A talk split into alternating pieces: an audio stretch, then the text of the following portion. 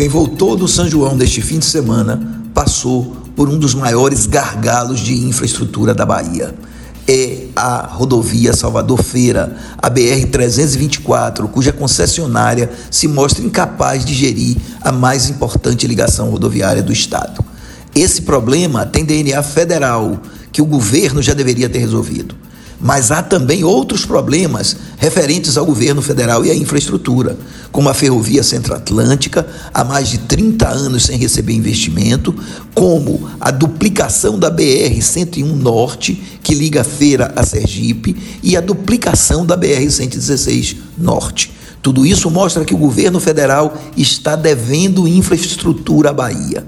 Mas houve alguns avanços. Um deles é a concessão da FIOL, que, ligando Ilhéus a Caetité, será uma ferrovia acoplada a um porto e que vai se transformar num grande corredor de exportação.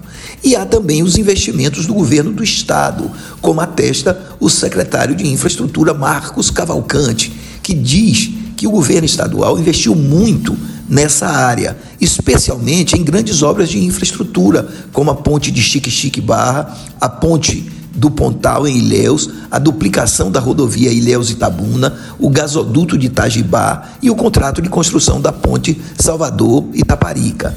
Além disso, Cavalcante lembra que foram construídos aeroportos em Vitória da Conquistas e outras cidades e também a, o Anel da Soja, que será uma rodovia ligando a região oeste ao estado do Tocantins.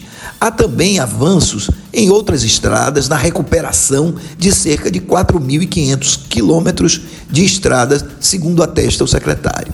A verdade é que houve efetivamente avanços na área de infraestrutura na Bahia, como a FIOL, por exemplo. E o governo do estado também aplicou nessa nesse setor de infraestrutura. Mas é preciso muito mais, porque é na infraestrutura que está a chave para o crescimento do nosso Estado. E por isso, tanto o governo federal precisa resolver os gargalos que estão aí, como é preciso também ampliar os investimentos nessa área.